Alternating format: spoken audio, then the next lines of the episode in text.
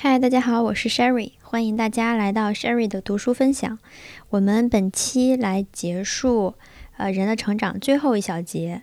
之前我们提到的都是书写的预备，那我们现在要来看的是阅读的训练。儿童学习书写的速度之快，令人啧舌。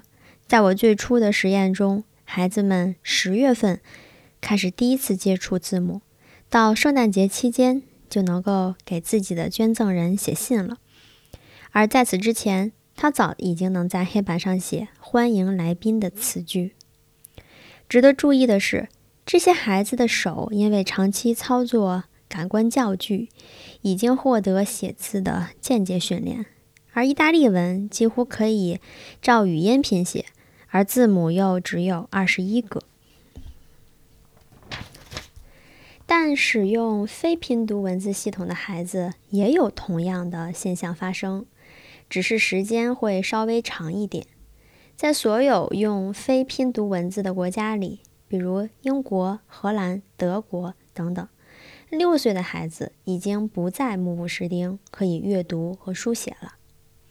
至于阅读的训练，在某种程度上早已含在活动字母的练习之中了。对于那些完全得拼读的语言来说，只要有探究文字奥秘的强烈意愿，就不需要更多的辅助，而可以自然的发展。蒙台梭利学校的孩子在星期天随家长外出散步时，会驻足于商店前解读各种招牌广告。虽然那些名称常常是小写的印刷体，而他们惯用的活动字母则是草写体，因此他们所做的。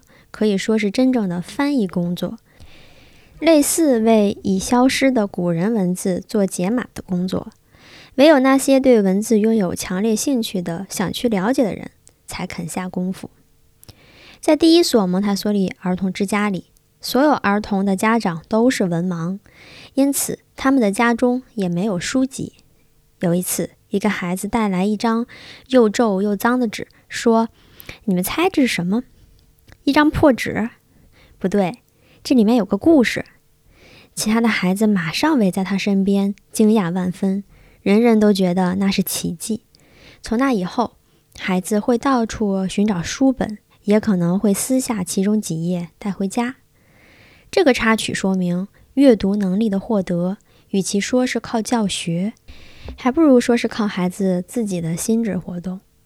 五岁的时候，孩子已经能阅读整本书，而且阅读给他们带来满足和乐趣，就像成人给他们讲故事、告诉他们新闻一样，他们感到无比的快乐与满足。儿童在学会阅读后，对书籍颇感兴趣，这个事实如此明显，似乎无需赘述。但在传统学校里，阅读却先是从书本开始的。儿童必须经由阅读学习阅读。然而，最初的阅读是按着成人的偏见，即成人按着想象中儿童应该遵循克服困难而设定的。从短词到长词，从简单音节到复合音节等等。也就是说，每一个阶段，儿童面前都被设置了一些他们必须克服的障碍。实际上，那些困难并不存在。阅读不需要克服上述成人所设的困难。儿童在母语、口语中已经拥有长短不一的单词以及各种音节，因此只需要做一个发音分析，为每一个发音寻找到相应的字母。就是这样。不能理解这个事实的人，当然觉得不可思议。阅读是进入文化领域的文字入口。不像写字那样是一种自我表达的工具，它的目的是经由字母符号收集并重建其他人所表述的无声文字与理念。阅读也需要一种预备，虽然这里无法详细描述预备的方法，但我还是要重申：阅读不应该从书本开始，我们是从一系列教具开始做阅读预备的。从写有某个儿童熟知事物名称的小卡片开始，让孩子辨析单词的含义，并将小卡片放在相应的事物旁边。接下来，我们给孩子一些指示动作的短语，读过之后要立刻照着做。名称卡片是教儿童认识句子构成的一部分，也就是名词；指示动作是教儿童组成句子的另一部分，也就是动词。这样，最初的阅读练习可以当做研究文法的前奏。刚刚的这个描述，我们可以把它总结成音译匹配，或者是音化匹配。也就是当孩子看到某一个词，然后我们比如说名词，然后苹果，我们在旁边摆一个苹果，这样孩子就可以把 apple 或者苹果和这个东西，这个具体的水果给对应上。两岁的幼儿拥有的不只是单字，还有表达思想所必须的系列的单词组合。因为各个单词无法单独表达思维，必须按着一定的顺序排列之后，才能使所要表达的理念清晰。每一种语言均有它特定的逻辑顺序，这种顺序由造物者在生命头两年完整的传达给个人。正如单词的音节分析在拼字阶段能够帮助儿童领悟自己的语言。以及句子的组成结构为基础的阅读，也能帮助他们了解句子各部分的文法功能，以及放在适应适当的位置。文法在这种分析中扮演建构性的功能，而不像在传统方法中那样被视为肢解句子各部分的方法，断章取义来做分析。作为文法练习的阅读纸条，简单易懂又。趣味无穷，尤其是他们还要配合动作，不只是手的动作，有时是整个身体的动作。这些活泼的阅读练习有利于动作与游戏的发展，从而帮助孩子进行更多的语言探索，比如那些早已无意识地获得了语言表达方式。由于阅读是靠眼睛。为了使它们生动有趣，不但采用较大的字体，还以不同颜色的铅笔标出不同词类。这样不仅方便阅读，还使句子的结构一目了然。因此，探索已经获得的语言，进一步领悟它，是经由与阅读有关的趣味练习来完成的。在此刻，在这个生命阶段，我们能够帮助儿童矫正他言辞中的文法错误。正如稍早的活动字母可以使拼音更正确一样，在我们的实际经验中，出现过不少使外人难以理解的事实。比如说，在各种练习中，没有一个循序渐进的课表，所有的练习都是一起并行。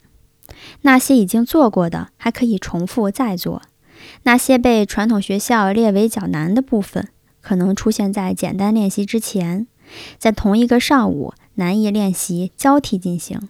一个已经会读整本书的五岁幼儿，可能会兴致勃勃地重新回到文法分析练习中，参加相关的游戏。因此，阅读被直接带进文化层面，因为它不仅是儿童阅读，还涉及认知过程，即深入了解自己的语言。在这个美妙的过程中，儿童遇到并解决所有的文法难题，为适应句子表达的特殊性而产生微小改变的单词，它的前缀、后缀和词尾变化等，都成为有趣的探索对象。动词时态变化可谓引发了一种哲学分析，让儿童了解到句子中的动词乃是描述行为的语态，而不代表说话者正在完成的动作。儿童由此意识到各种时态意义。至于不规则的动词，它们早就存在于口语中，现在只是需要发现它们的不规则性。这与学习外语完全不同。外语样样都要从头学起。然而，传统学校的母语文法教学是否是如此呢？是的，在传统学校，孩子就像学外语一样学习母语。造物者神圣而神秘的工作和大自然最伟大的奇迹，就这样被彻底忽略了。这种简单明了的文法分析练习也可以用在成人识字运动上，否则他们在学习阅读时必须吃力地理解书本上单调乏味的黑纸白字儿。这代表在同一时刻辨认两种不同字母的困难。这两种字母，一种是书写的字体，一种是印刷的字体。语言的文法探索不仅有助于增进阅读能力，而且还能带来满足感，因为它使人对自己的语言有所觉醒和领悟。同时，读书也使人专注地去理解别人的思想，而且实际上也不太容易找到大量熟知文法的老师。去教大批失学的成人，用这种预先预备好的教具，也可以弥补临时教师数量的不足。对于老师来说，教学的负担也减轻了。二战后，在英国进行的一项实验中，一位苏格兰老师说：“我面对一大堆要处理的事情，简直是手忙脚乱，但这套教具弥补了我的不足。”整个班级变成了一个文法农场，人人都忙得不亦乐乎。就像我前面提到的，文化本身不应同学习读写混为一谈。五岁的儿童并不是因为学习读写而变得见识广博，因为拥有智慧，在学习读写之前，他可能已经学会了很多东西。事实证明，我们学校六岁的孩子。已经从看得见、摸得着的教具上直接获得不少有关生物学、地理学和数学方面的知识。当然，这不是我的重点。我原来想谈的是一个迫切问题，即如何消除大众文盲现象。文化可以经由演讲、电台和唱片等传播，也可以经由幻灯片、电影等影像传播。然而，最为重要的是。文化可以经由自己的活动习得，让儿童按着自然的发展节奏，在求知本性的驱使之下，经由教具帮助自己获得文化。自然规律显示，儿童吸收文化必须经由个人经验，不断重复有趣的练习，还必须经常运用双手，因为手是协助心智发展的器官。好的，我们本。